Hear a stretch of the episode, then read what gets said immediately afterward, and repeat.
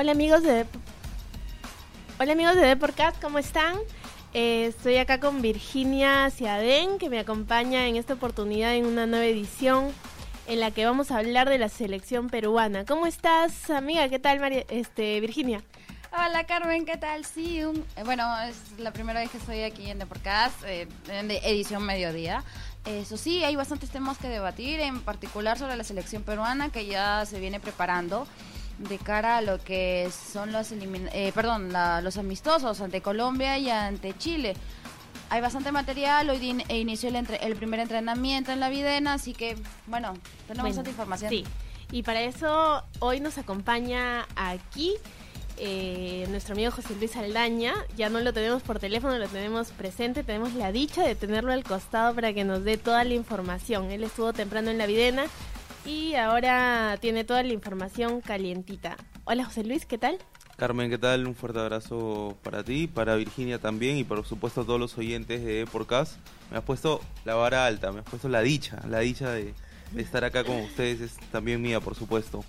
Hoy, eh, si bien es cierto, no estaba todo el grupo completo en el primer día de entrenamiento, como bien apuntaba Virginia, de cara a los amistosos con Colombia y Chile, pero sí habían jugadores que no eran solo del torneo local, es decir, Aldo Corso, Carlos Casa, Pedro Valese o Patricio Álvarez o Christopher González. Estos dos últimos, en el caso de Patricio Álvarez en el gimnasio y en el caso de Christopher González por la lesión que conocemos haciendo trabajo diferenciado, sino también había presencia de convocados que normalmente militan en la MLS, es decir, Carlos Ascuez, Marco López, Andy Polo y por supuesto Alexander Callens. Este último, este último habló sobre Raúl Ruiz Díaz y dejaba de alguna manera eh, un comentario que, llamó mucho la atención. Para él estaba entre los cinco mejores delanteros del torneo en Estados Unidos y que hoy, hoy por su presente, era el mejor. Qué bien, ¿no? qué bien que, que reconozca esto en, la selección, que Ruiz Díaz se sienta también apoyado por sus compañeros y, nada, ojalá que Ricardo Gareca le dé la oportunidad una vez más para que demuestre, ¿no? Que, que Díaz viene haciendo las cosas muy bien en Estados Unidos, así que no sé qué es lo que tendría que pasar aquí para que para que se demuestre todo su potencial. Claro, en, el último partido que donde estuvo también de titular, pues eh, no tuvo la las oportunidades de gol que tanto él eh, de alguna otra manera demostraba eh, cuando estaba jugando pues con Cyril Sanders. Entonces, de alguna otra forma, eh, retomar su, su presencia en esta nueva convocatoria va a ser bastante importante y sobre todo porque de alguna otra manera es un referente que tenemos a nivel internacional y creo que es importante que se reconozca todo lo que ha ido construyendo a lo largo de su carrera y que bueno, se va a hacer más evidente eh, de cara ya no solamente a los amistosos, definitivamente ya es un plan hacia las eliminatorias. Sí, porque más allá hoy entendemos de que el suplente natural de Paolo Guerrero es Raúl. No está Jefferson Farfán también por un tema de lesión que ha sido utilizado de 9, a veces de 10, a veces por fuera, pero hoy el suplente natural de Paolo Guerrero es Raúl Ruiz Díaz.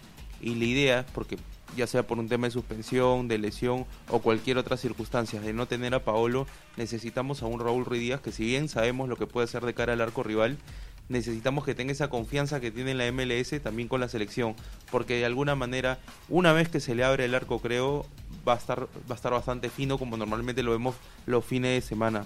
Otra cosa que nos llamó mucho la atención fue que Yuriel Celi habló de la Sub-23, no solo de su gol con el, su primer tanto en primera, sino también de esa confianza que tiene con Alberto Solano, que es un técnico con el cual uno puede tener espejo no solo para aprender algún desempeño dentro del campo, sino también la pegada, ¿no? que es algo, una característica también de Yuriel bastante fuerte. Y también hablaba de Kevin Quevedo, la comprensión que tiene con él, con Tábara. Se vivió una mañana distinta, distinta en Videna porque también estaban los chicos de la Sud-23. Ojo que la selección mayor está viajando este sábado 9 a Estados Unidos. ¿Qué dijo Yuriel Celi de su, de su primer gol, de su, su primer gol en, en, la primera división, no? Bueno, estaba bastante contento, ¿no? Bastante contento por, por el tanto que anotó, se le abrió, se le abrió el arco, pero no sé si, si les parece y escuchamos a, a Yuriel que claro, lo tenemos por acá. supuesto. A ver, vamos. orgulloso de mí que vengo día ese se, también se trabajando. ¿no? Por ahí cómo llega ese gol, ¿no? Buscándote el espacio, realmente mostrando en capacidad individual. No, creo, no, claro. Esto es el trabajo de día a día y creo que ya al fin creo que ya se me dio que un desmarque, un drible, un gol, ¿no? Imagino que también este la, bueno, es una cuestión especial, va a quedar siempre en tu recuerdo, en toda tu carrera, el primer gol. Claro, no, creo que es también uno de, creo que uno de, de los grandes logros que vengo, vengo, como que vengo logrando, como uno de también de, de mis grandes logros fue estar en primera división, ahora hacer un gol a, a, y ahora estar en una sub-23 creo, ¿no? ¿A quién le dedicaste el gol? Creo que a Dios primero. Mire, estás en el mejor momento de tu carrera, gol, tu primer gol en la profesional, con buscar a sub-23, ¿cómo te sientes? No, creo que yo me siento recontra feliz de mí, ¿no? Creo que me siento bastante orgulloso de mí, al, al, al, creo que al, igual de todos mis amigos, de, de todas mis, tías y mis primas, ¿no? Ahora, ¿qué campeón de América, bueno, más allá de la edad, bueno, el fútbol a veces eso queda de lado, pero tú eh, también, Cluiver Aguilar, también han debutado con menos de 18 no, claro, años. ¿no? ¿Qué, qué opinión te merece todo Nicolás Figueroa, Oscar Pinto, creo que son unos grandes jugadores también, ¿no? ¿Qué te... eh, bien, Yurel Celi muy muy bien con el gol. Esperamos que, que en la selección haga lo mismo. Eh, un, un, chico con muy buenas características y como lo dice, ¿no? En, en, un muy buen momento para él. Debuta en la primera, tiene gol. La, este, ahora una vez más en la selección. Importante lo que lo que comentaban sobre sobre esa confianza que le dan a Alberto Solano, ¿no? Que creo que es básica cuando los chicos están empezando, es, es eso lo que necesitan para mostrar todo su potencial. O sea, si ya habíamos visto todo lo que estaba realizando eh, con la selección sub-17 y de alguna otra manera eh, se lo notaba con bastante confianza en sí mismo y sobre todo con esa predisposición de siempre generar jugadas de peligro, buscar el gol, eh, estar al tanto con sus compañeros, eh, compenetrarse con ellos a fin de dar muy buenos resultados eh, a la bicolor. Ahora lo, ya lo hemos visto esta temporada con Cantolao eh, en primera y ahora con este gol yo creo que más que reforzar su confianza, de alguna otra manera le da a él la posibilidad de decir yo soy una muy buena carta eh, para que no solamente pueda, pueda, no sé, eh, ser uno de los mejores o al menos uno de los más destacados dentro de primera, sino que en la selección puede estar fijo, aunque bueno, nadie sabe, ¿no? Definitivamente la competencia en todos los equipos es bastante fuerte, pero Yuriel Celia ha demostrado que sí es uno de los que definitivamente se tiene que convocar. Claro. Ahora, algo para agregar respecto al entrenamiento de hoy, que seguramente ampliaremos en la edición impresa de mañana, Carmen Virginia, es los trabajos especiales que hizo Carlos Ascuez. Porque la semana pasada, ante la ausencia de Cristian Cueva, uno entendía que los reemplazantes naturales, no en función de lo que nosotros creíamos, sino en lo que dijo incluso Ricardo Areca, eran Cristian Benavente, Sergio Peña y lo mencionó a Carlos Ascuez, una especie de 10, ¿no? Flotando detrás del punta. Pero hoy nos llamó la atención, obviamente es un trabajo porque también es un puesto referencial para él de 6, anticipaciones que hizo con los chicos de la sub-17. Partiendo de la primera línea de volantes, constantes anticipaciones, sacó larga ventaja, la experiencia que tiene, la fuerza que tiene Carlos. Y creo que es una carta a tomar en cuenta porque lejos del último partido amistoso en el que empatamos 1 a 1 acá en el Nacional con Uruguay, me parece que cuando entró le cambió un poquito la cara a Perú. Le dio una capacidad inventiva distinta en los últimos metros porque tiene la capacidad no solo de marcar, creo de también interactuar en el juego colectivo, desdoblarse, aparecer por las distintas zonas del campo y creo que es un punto a tomar en cuenta en el, en el volante nacional, ¿no?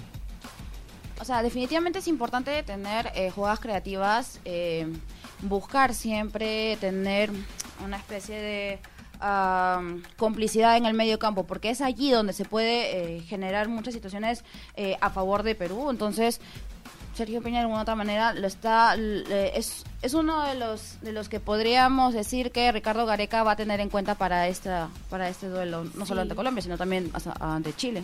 Sí definitivamente como apena un poco el tema de que de que Cueva no esté pero también genera este tipo de oportunidades para ver nueva gente no también definitivamente el caso de, de Benavente que creo que muchos estamos con ganas de volver a verlo en la selección y ver qué tanto aporta no bueno, algo más que contarnos al daño, no sé.